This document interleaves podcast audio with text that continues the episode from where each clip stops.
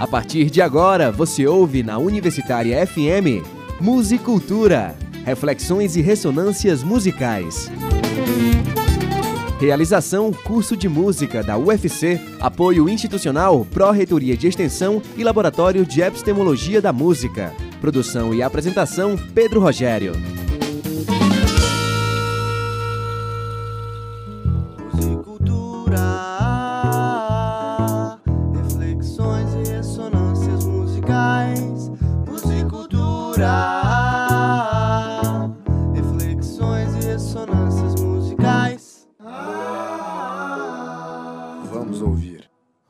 Ouvinte da Rádio Universitária FM. Começa agora mais um Musicultura, reflexões e ressonâncias musicais. Musicultura tem produção e apresentação de Pedro Rogério e Marco Fucuda, gravação e edição de Alencar Júnior e Souza Júnior. Eu sou Marco Fucuda e é uma satisfação estar aqui com você novamente na Rádio Universitária FM. Há 40 anos, a Sintonia da Terra. E vamos começar com Gal Costa e Criolo, Paula e Bebeto.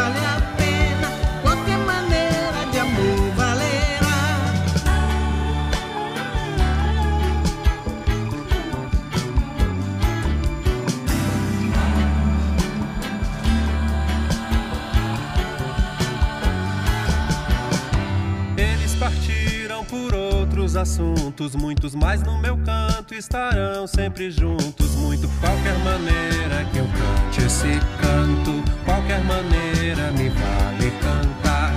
Eles se amam de qualquer maneira, Vera. Eles se amam é pra vida inteira, Vera. Qualquer maneira de amor vale o canto, qualquer maneira me vale cantar. Qualquer maneira de amor vale aquela, qualquer maneira de amor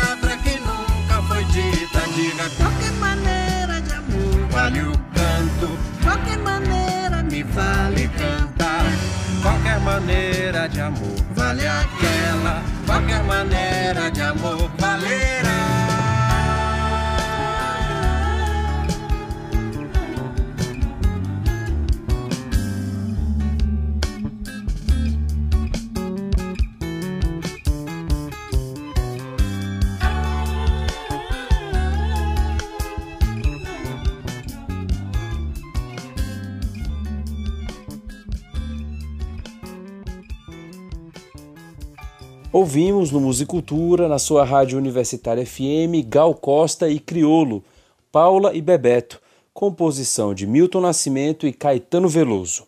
O Musicultura desta semana aborda o assunto doação de corpos para estudo científico. E a nossa convidada é a professora Thelma Parada, doutora em ciências pela Universidade de São Paulo, USP, anatomista e coordenadora do Programa de Corpos para Estudo Anatômico do Instituto de Ciências Biomédicas da USP.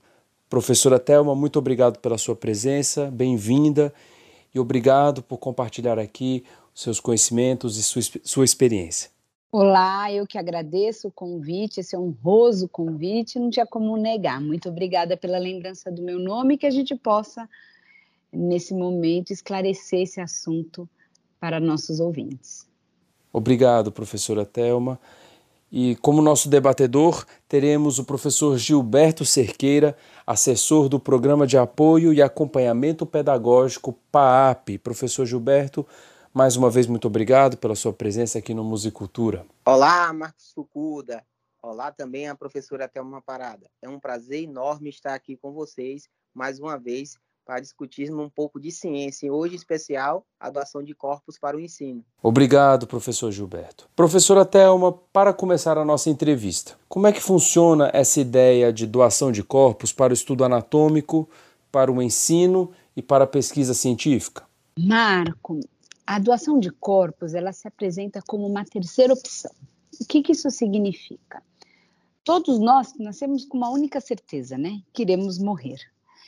E ao morrer, hoje o Brasil nos apresenta basicamente mais conhecida duas opções. A primeira é o enterro e a segunda é a cremação.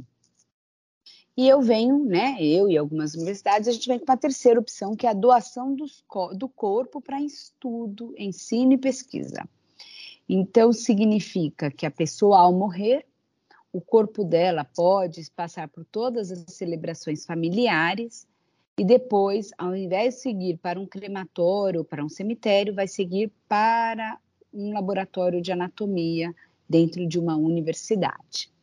Professor Gilberto, seu comentário e sua pergunta para a nossa convidada. Excelente, Marcos. A doação de corpos ela é uma ferramenta fundamental para o ensino de ciências da saúde, bem como para a educação médica, já que os corpos ele acabam aqui funcionando como é, ferramenta para aquisição de conhecimentos da parte inicial, né, da anatomia do corpo humano. Além disso, muitas doenças, né, e também variações é, de estruturas do corpo pode ser conhecida a partir desse, dessa dedicação altruísta que é a doação de corpo para o ensino.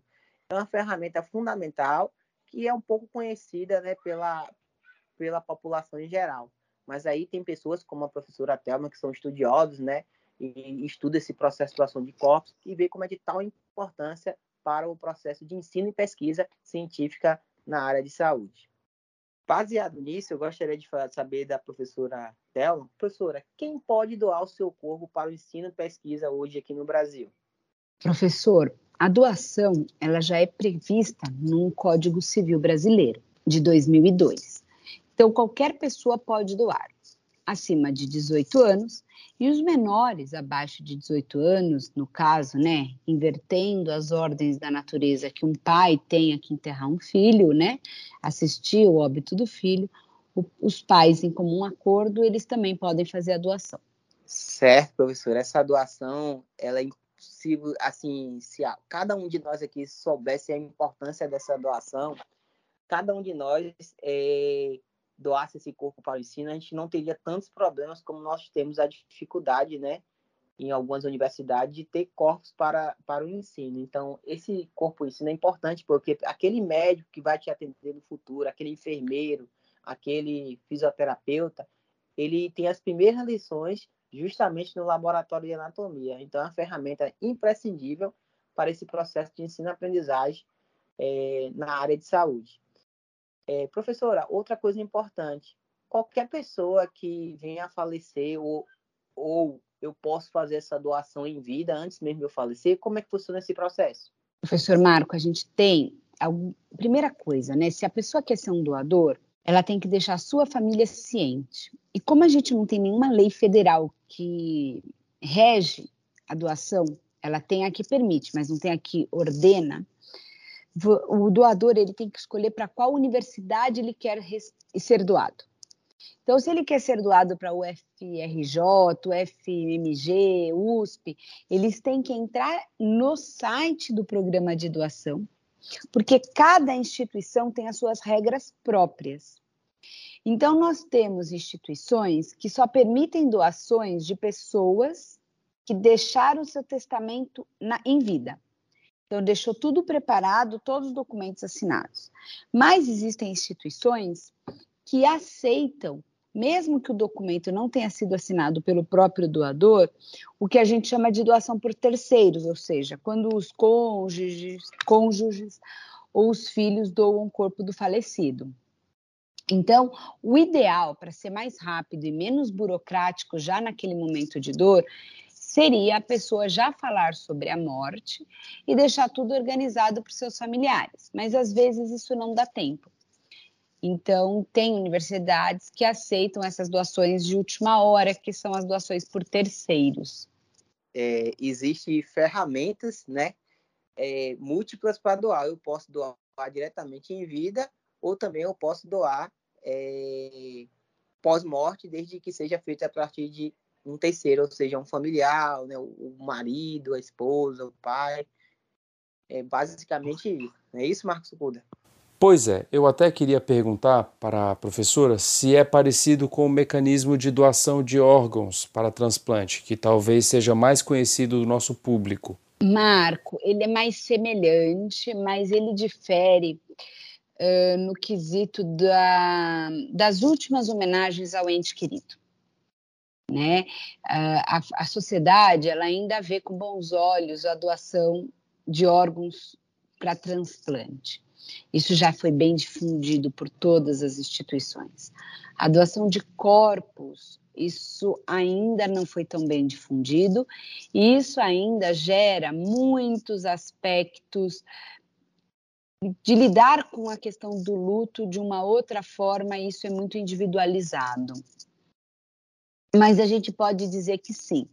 Do mesmo, respondendo sua pergunta de uma forma mais clara, por exemplo, eu posso ter deixado todo o documento que eu quero que meu corpo seja doado. Mas se eu morrer e meus familiares não quiserem respeitar a minha doação, vai ser feita a vontade dos familiares e não a minha, porque a instituição não vai comprar essa briga com os familiares, entende? Professora Thelma, o que eu posso falar aqui pode parecer um pouco de senso comum, mas essa questão da doação dos corpos historicamente era muito ligada a pessoas indigentes, em situação de rua, como é que isso foi mudando ao longo do tempo para que uma pessoa de vontade livre e esclarecida decidir depois da morte que seu corpo vá para uma universidade ou instituto de pesquisa para estudo? Marco, muito boa sua pergunta. Isso a gente vai contar um pouquinho da história dos cadáveres utilizados para estudo, né? Numa história, não, a gente não vai lá atrás, na antiguidade, nem na Idade Média, nem 1500, 600, 700, não vou voltar tão lá atrás na história, mas uma história recente, ainda em 1900, os corpos que vinham para as universidades, eles eram corpos de pessoas não reclamadas. O que, que eram os cadáveres não reclamados? Eram os cadáveres que as pessoas que faleciam e não tinha nenhum parente que fosse reclamar por eles. Então ficava-se nos necrotérios por um tempo, ninguém indo reclamar, eles eram destinados imediatamente para as universidades. Isso perdurou praticamente até meados de 1900, quase 2000. Mais ou menos em 1992, isso começou a mudar quando a gente teve a primeira lei que regularizaria o uso de cadáveres não reclamados. Mas veja só, concomitantemente a isso, com essa lei, começou a ter melhorias na comunicação. Então, vou dar um exemplo que eu gosto bastante, ele se torna sempre muito elucidativo. A gente tinha, por exemplo, uma pessoa lá do Nordeste que vinha trabalhar no Sul. E ela foi trabalhar na construção da hidrelétrica em Foz do Iguaçu. O que, que acontece? Ela morria. E a comunicação naquela época era muito difícil. Não tinha telefone, era um orelhão por rua, ou era o telefone do vizinho, não tinha internet, não tinha redes sociais, não tinha nada. A família, muitas vezes, era uma família simples, não tinha condições de vir procurar por essa pessoa desaparecida. Então, essa pessoa, ela não era indigente, ela só não foi reclamada. E aí, então, ela ia para os centros universitários com a melhora da comunicação, hoje, por mais que a gente tenha pessoas trabalhando, trabalhando à distância, se a pessoa ficar meia hora sem responder um WhatsApp, um dia inteiro, já se começam os burburinhos de perguntar ou procurar por essa pessoa na região em que ela estava, os localizadores. E aí, então, essa pessoa não é mais não reclamada. Então, a gente vinha, a gente chegou a ter por ano 250 cadáveres de doação Hoje em dia a gente não tem mais. Isso eu estou contando de uma história de São Paulo. Se a gente for história de, de Minas Gerais, as origens dos cadáveres de Minas Gerais vinham tudo de Barbacena né, por causa do, do, trem dos loucos, do hospital psiquiátrico, que aquelas famílias não queriam reconhecer aquelas pessoas.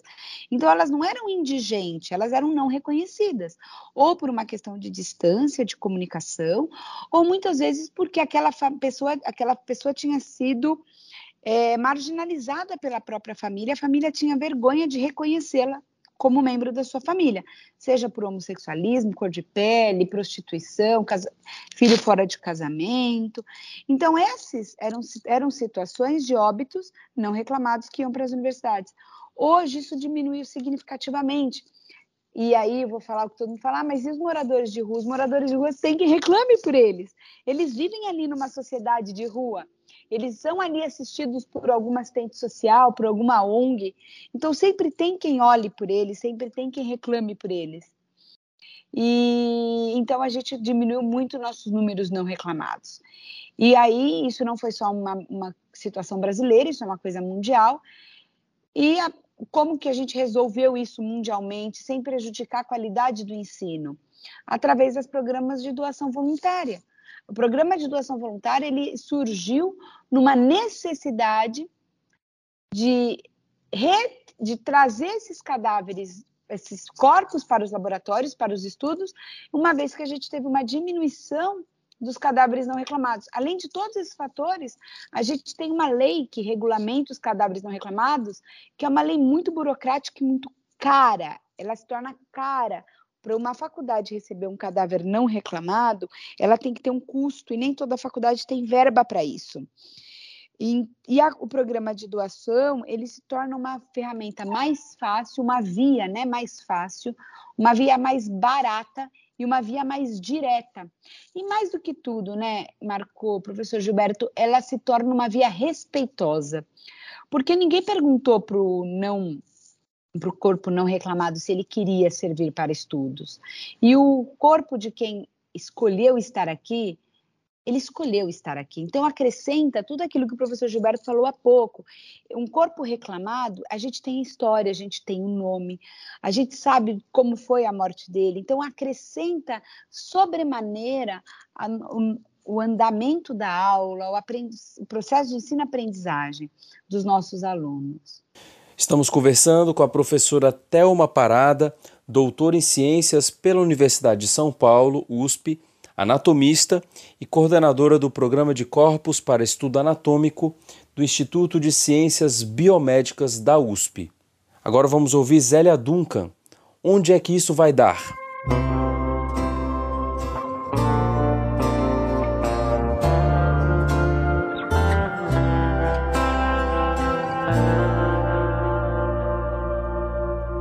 Te digo mesmo, você me provoca. E eu adoro desafios. Ando sensível, coração na boca. Na varanda ver navios. Te digo mesmo, isso me transforma. O que me apavora é o olhar vazio. Acordo cedo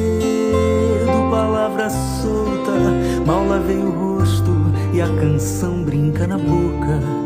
Tava precisando de fogo pra acender a madrugada. Vamos nos jogar no mundo. Obrigada por mais essa. Nossa vida anda com pressa. Mas prefiro perguntar: onde é que isso vai dar? Como é que isso vai ser? Porque estamos sem saber onde é que isso vai dar como é que isso vai ser. Digo mesmo, você me provoca. E eu adoro desafios, ando sensível, coração na boca. Na varanda ver navios, te digo mesmo, isso me transforma o que me apavora é o olhar vazio. Acordo cedo, palavra solta. Mal lavei o rosto e a canção brinca na boca. Tava precisando de fogo pra acender a madrugada. Vamos nos jogar no mundo. Obrigada por mais essa. Nossa vida anda com pressa, mas prefiro perguntar onde é que isso vai dar. Como é que isso vai ser? Porque estamos sem saber onde é que isso vai dar. Como é que isso vai ser? Porque estamos todos sem saber onde é que isso vai dar. Como é que isso vai ser? Ouvimos no Musicultura Zélia Duncan, composição dela e de Juliana Holanda, Onde é que isso vai dar? O Musicultura faz uma breve pausa e voltamos já. Musicultura, reflexões e ressonâncias musicais. Musicultura, reflexões e ressonâncias musicais. Musicultura.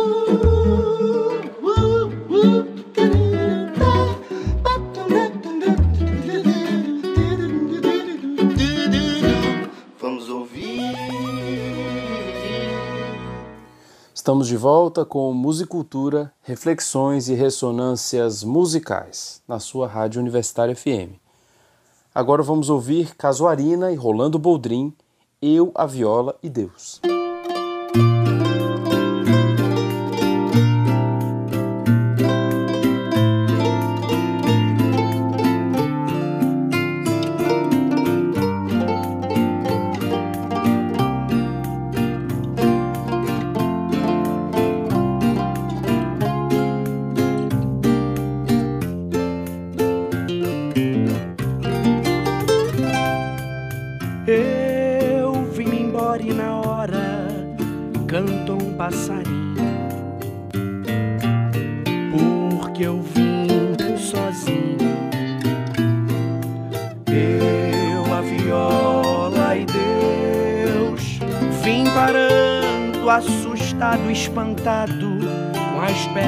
Do caminho.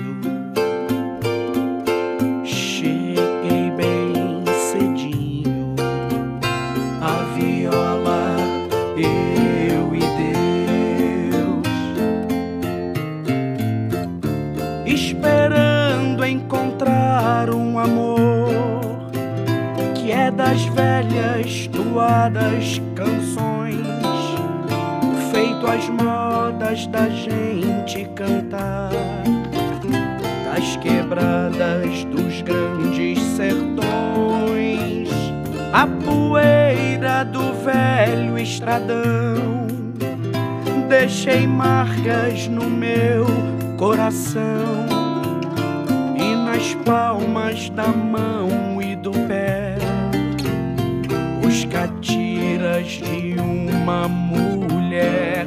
E essa hora da gente ir-se embora é doída, como é dilurida. Eu, a viola e Deus, é essa hora da gente ir-se embora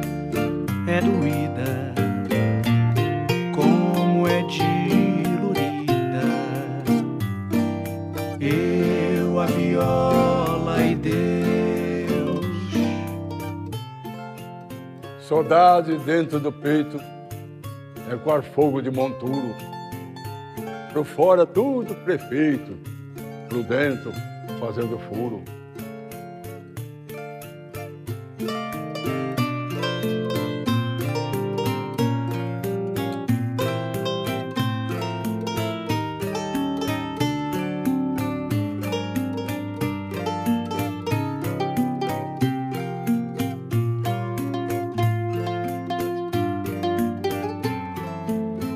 Fazenda Santa Cruz, ah, fazendão, foi nela que plantei meu coração e cansei de esperar que desse flor. Entre as cafezá tem as floradas, só eu não tive amor, não tive nada, essa paixão ingrata é que ficou.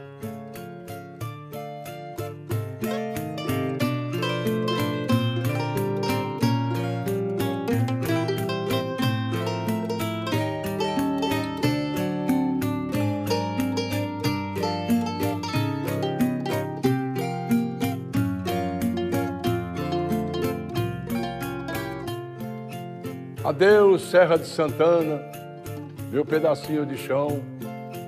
Lá ficou minha choupana, lá ficou meu flamboyão. Ficou também no terreiro meu galo madrugadeiro que canta em rima da hora. Adeus, minha querida serra, o destino me faz guerra e a saudade me devora.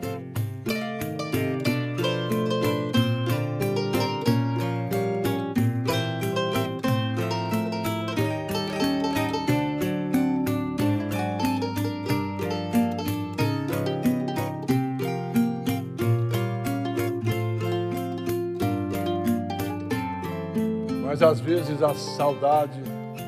Acorda minha mocidade com tanta exasperação. Que eu abro as duas porteiras dos olhos, meu bom patrão, e deixo que a atropelada saia só numa arrancada, toda boiada das lágrimas do curral do coração.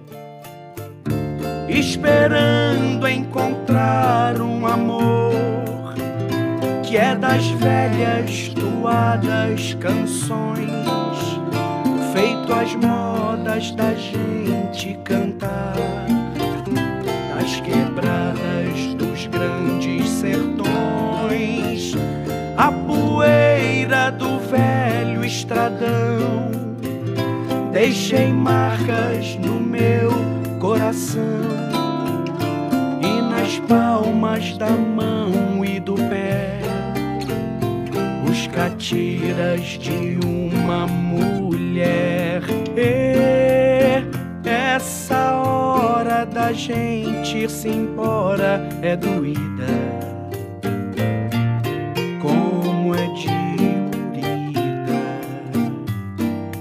Eu, a viola e Ouvimos no Musicultura Casuarina e Rolando Boldrin, Eu, a Viola e Deus, composição de Rolando Boldrin. O Musicultura desta semana tem como tema doação de corpos para o estudo científico. E a nossa convidada é a professora Thelma Parada, doutora em Ciências pela Universidade de São Paulo, USP, anatomista e coordenadora do Programa de Corpos para Estudo Anatômico do Instituto de Ciências Biomédicas da USP. Agora vou passar a palavra para o nosso debatedor, professor Gilberto Cerqueira. Professora Thelma, é, é conhecido que algumas universidades elas realizam aquela cerimônia em homenagem ao doador de corpos, né? E aí a gente gostaria de ouvir um pouco da senhora como são essas cerimônias, qual a finalidade delas, por que as universidades realizam, a universidade e institutos realizam essa, essa cerimônia em homenagem ao cadáver. A senhora poderia explicar um pouquinho para a gente isso? Claro, a cerimônia ela surge num primeiro motivo, num primeiro momento, numa situação de dar sentido e gratidão aos familiares que respeitaram a vontade daquele doador. Então, muitas vezes essas cerimônias familiares são convidados a participar. Né?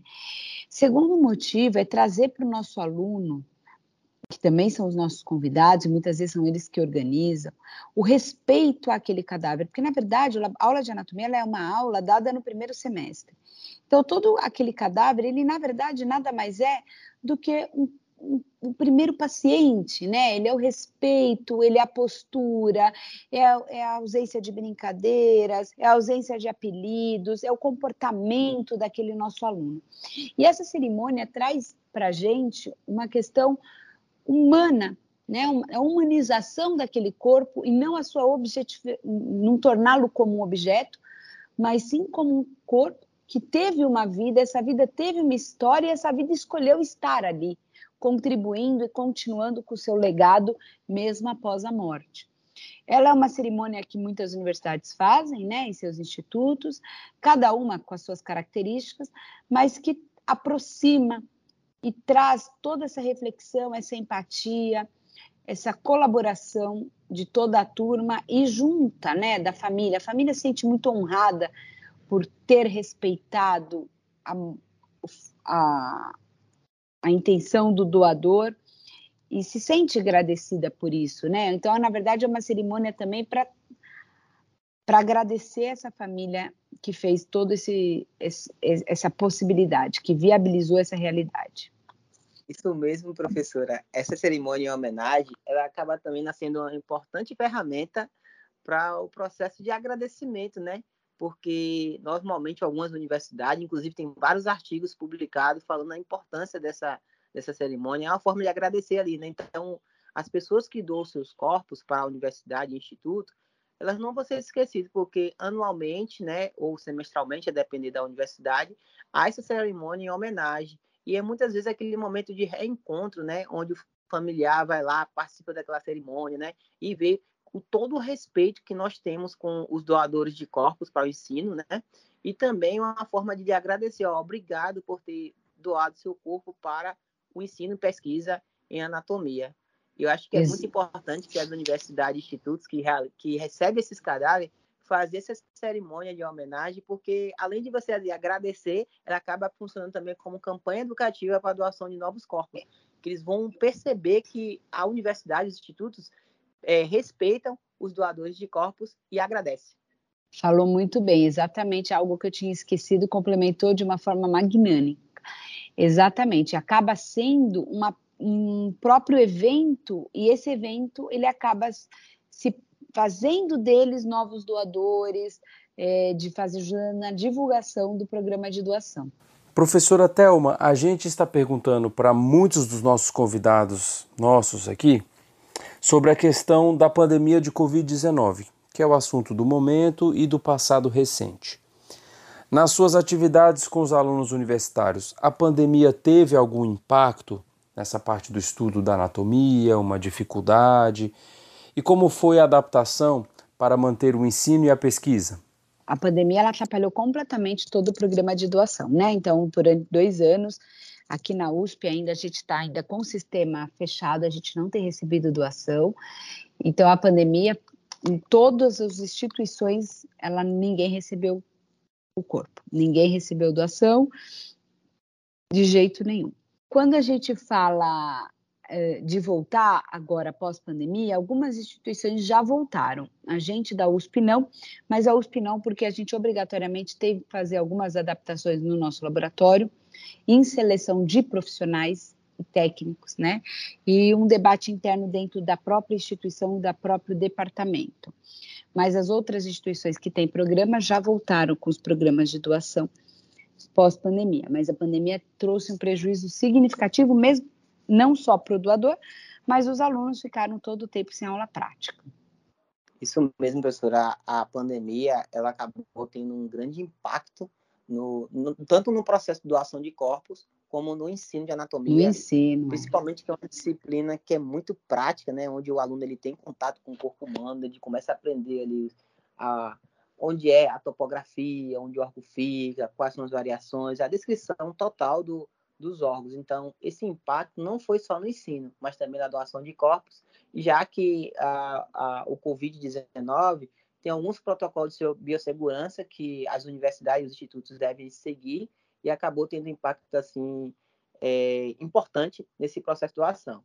Só que, como a senhora falou, agora está sendo um momento de retomada, né? Então, algumas instituições aí estão reorganizando seus protocolos para normalmente voltar a receber os, os corpos para o ensino aí e pesquisa de anatomia. Exatamente isso.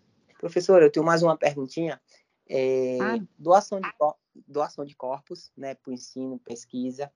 É, dentro da universidade, a gente pode categorizar ela onde? No ensino, na pesquisa, na extensão, que são os tripés da universidade, nos três. Onde nos... gente se enquadra melhor? Olha, você sabe que essa é uma pergunta que a gente mais dá consultoria. Tudo depende, quando vai abrir o programa de doação, tudo depende de como está arquitetado aquele departamento de anatomia, né? Mas a gente entende que a doação de o programa de doação ele pode fazer parte da extensão. E essa extensão, né, porque abrange toda uma sociedade, mas o corpo em si ele faz parte do ensino e pesquisa. Então, o programa de doação, a gente entende que é extensão, mas o corpo em si é ensino e pesquisa. O grande X da questão aí é de onde vão vir as verbas para nos auxiliar, né? Isso mesmo, professor, ele acaba envolvendo todo o tripé da universidade. É, é exatamente. desagregar o ensino da pesquisa da extensão nesse processo do Nesse processo porque... não tem como.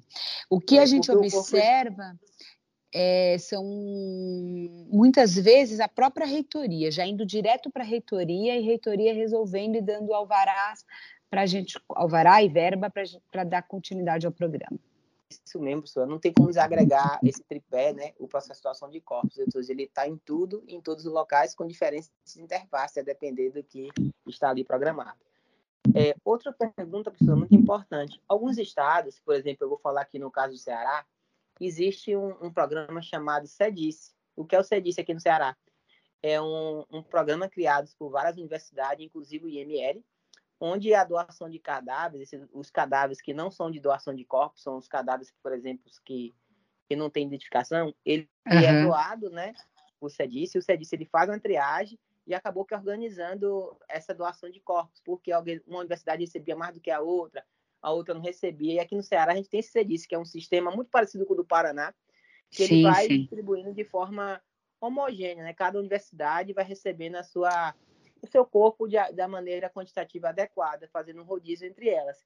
Esses programas são importantes. O que, é que a senhora, qual o olhar da senhora em relação a esses programas de doação que são coordenados e muitas vezes envolve o próprio IML, no Ceará a gente chama de PFOS, né? Nesse é. processo de doação. Eu acho que são bárbaros, são muito efetivos. Entretanto, eles funcionam para cadáveres não reclamados. Para cadáveres de doação, isso tá, tem que ser linkado direto com a instituição por causa de documentação de certidão de óbito. Então, todos esses serviços, até o meu conhecimento, que a gente acabou de voltar do Congresso Brasileiro, professor Gilberto, eles estão alinhados a cadáveres não reclamados. A cadáveres é, de doação, aí é direto, cada instituição tem o seu programa. A gente da Sociedade Brasileira de Anatomia estamos tentando trabalhar com que isso melhore né? Mas ainda não não não não está fechado isso. Isso mesmo, professor. Acaba sendo duas vias para a universidade receber corpos para o ensino. A via aí, que é, uma das, no meu olhar, uma das mais importantes, que é tem uma parte educativa muito forte, que é essa parte de doação de corpos para o ensino, e a via daqueles cadáveres não reclamados, né? Que não foram identificados, que acaba aqui por si só somando, né? Fazendo um sinergismo para que fortaleça o processo de ensino, pesquisa e extensão da anatomia. Isso mesmo. Eu queria perguntar para a professora Telma dessa parte educativa, anatomia. Como é que a gente pode aproximar esse contexto de, por exemplo, alunos do ensino médio? A gente está próximo do Enem, do Exame Nacional do Ensino Médio, e como eles podem se interessar pelas carreiras da área da saúde com esse contato com a anatomia? Muitos centros, professor Marco, eles têm museus. Os museus de anatomia, dentro das universidades, eles são uma boa forma do aluno se aproximar dessa, dessa vivência anatômica. Né? Dentro, claro, algumas universidades particulares, principalmente, elas fazem e abrem as suas instituições para um tour para o visitante, fazem as feiras. Muitas vezes essas feiras, esses eventos são proporcionados pela universidade particular que pretende que aquele aluno escolha seja que aquela universidade seja escolhida pelo aluno do Enem. Mas de toda forma, o aluno que quer ir atrás, que quer procurar, os dois caminhos que eu indico são: o primeiro são os museus, tem alguns museus que eles são virtuais, a gente tem alguns aplicativos do corpo humano que ajudam. Hoje a gente tem redes sociais, a gente tem alguns canais que mostram bastante isso. Uh, e, claro, né, aquela velha e boa prática da, de indicação. Então, às vezes, o aluno já apresenta uma tendência para a área de biológicas, vê se na família tem algum dentista, algum médico, algum fisioterapeuta, e aquele velho e antigo, olha, posso acompanhar com você, posso trabalhar com você, posso ver como é que é, ver se é isso mesmo que eu quero. São alguns caminhos que eles nunca caem de moda, né? O museu, né, acaba sendo uma importante ferramenta, não só para na parte educativa, mas também como às vezes como é, é, um meio, né, de as pessoas conhecerem as profissões e ingressar. Então, esses museus que inclusive recebem corpos de doação, a maioria desses museus tem corpos que foram doados, tá aí de exemplo o Museu da USP, né, que é um museu uhum. belíssimo, né?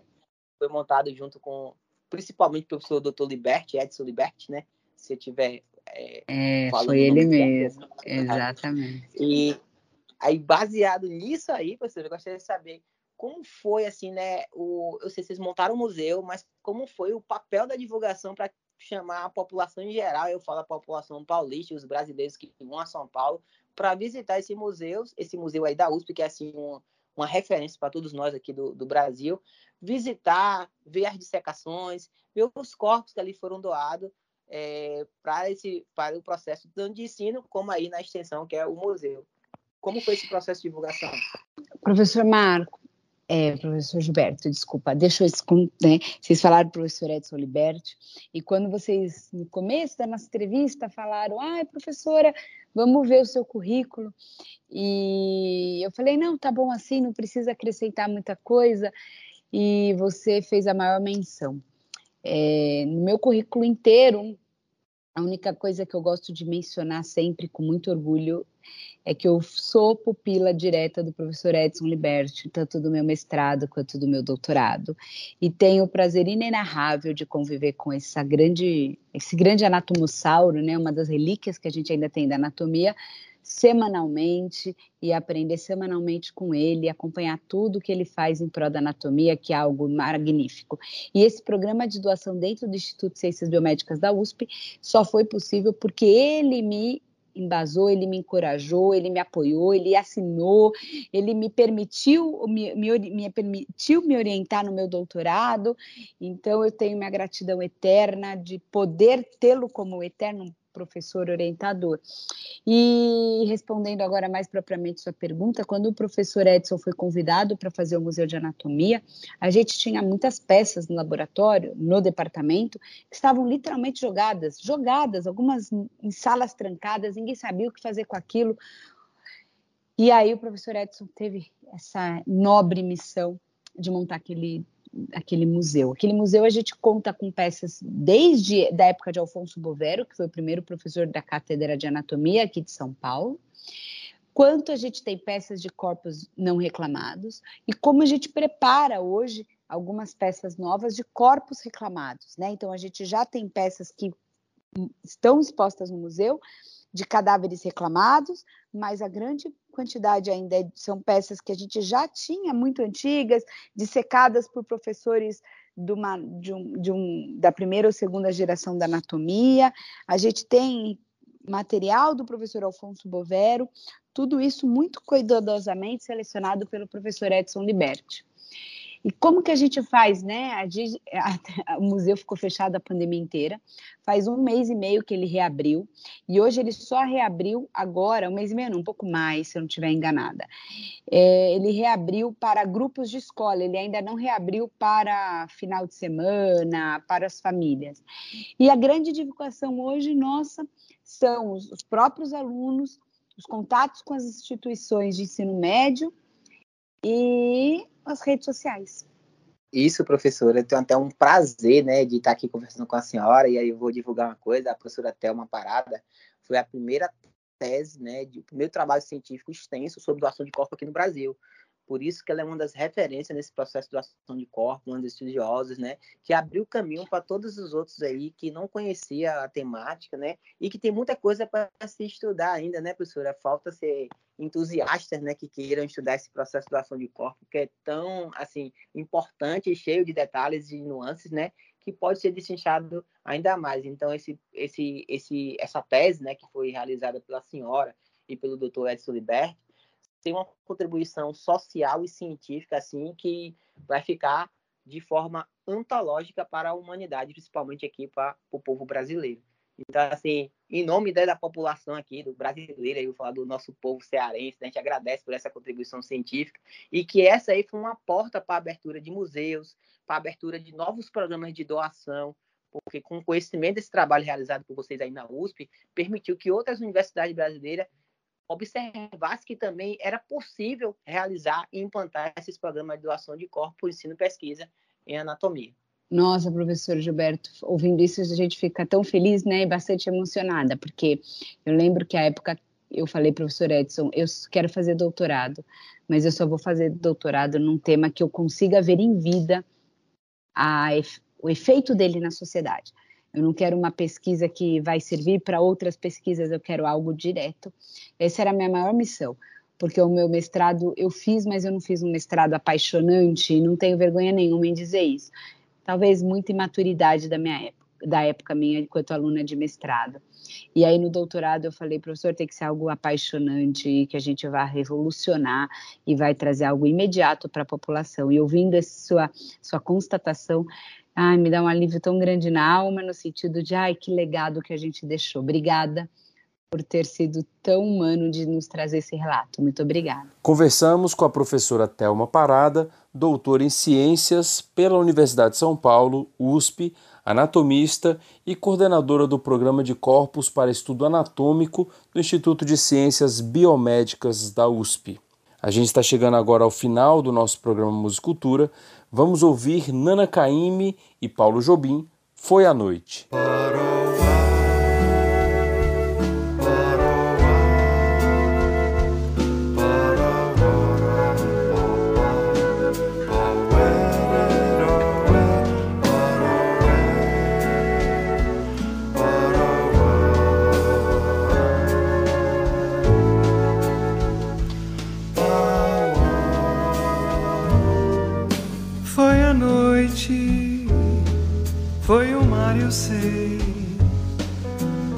a Noite.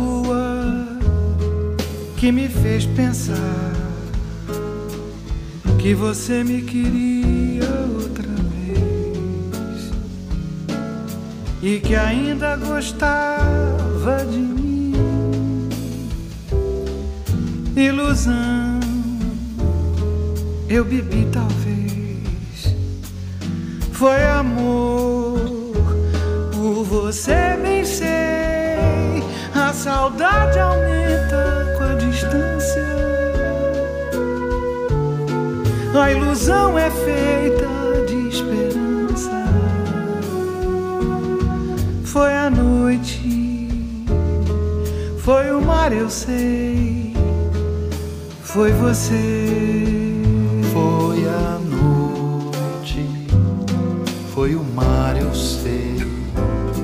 Foi a lua que me fez pensar que você me queria outra vez e que ainda gostava de mim. Ilusão, eu bebi talvez, foi amor, por você sei, a saudade aumenta com a distância. E a ilusão é feita de esperança. Foi a noite, foi a noite, foi o mar, eu sei. Foi o mar, eu sei. Foi você.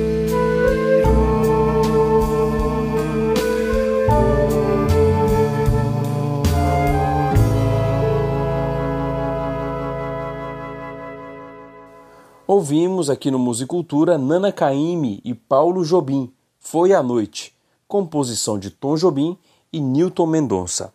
A nossa convidada aqui do programa Musicultura foi a professora Thelma Parada, doutora em Ciências pela USP, anatomista e coordenadora do Programa de Corpos para Estudo Anatômico do Instituto de Ciências Biomédicas da USP. Professora Thelma, muito obrigado pela sua generosidade e também atenção em contribuir conosco com seus conhecimentos no Musicultura. Eu queria agradecer e passar a palavra para as suas considerações finais. Eu que agradeço. Eu agradeço o convite, agradeço a honra da lembrança do meu nome, do nome do professor Edson Liberti, e eu, eu finalizo contando e pedindo para que vocês divulguem, todos vocês, nossos ouvintes, que se interessam por esse tema. Primeiro passo é decidir o que você quer e falar sobre a morte. Em falando sobre a morte, você quer ser enterrado, cremado ou doado. E em sendo doado, procure a primeira procure a instituição mais próxima de onde você mora, entre no site, converse com os profissionais responsáveis pela doação E então vocês uh, sigam os passo a passo para poder ter esse desejo atendido. E muito obrigada, Marco, muito obrigada, professor Gilberto, pela, pelo convite para essa entrevista. Muito obrigada. Muito obrigada aos ouvintes também de estarem nos ouvindo. Obrigado, professora Telma. Professor Gilberto, suas considerações finais para a gente encerrar aqui o programa, agradecendo mais uma vez a sua participação como debatedor.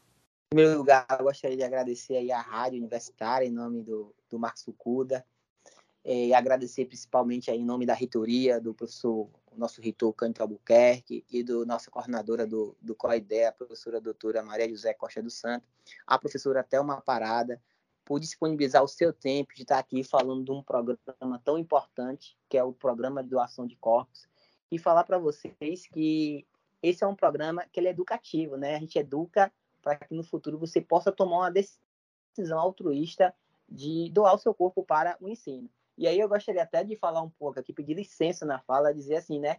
Isso aqui vai ficar gravado, que quando eu falecer, eu espero, né? Já deixei meu papel aqui assinado, que minha família respeite a minha doação, né? Que a minha, a, a minha doação do meu corpo, meu, meu, meu corpo vai estar no laboratório, e ele vai ouvir uma frase que tem lá em nosso laboratório, assim, que fala, né?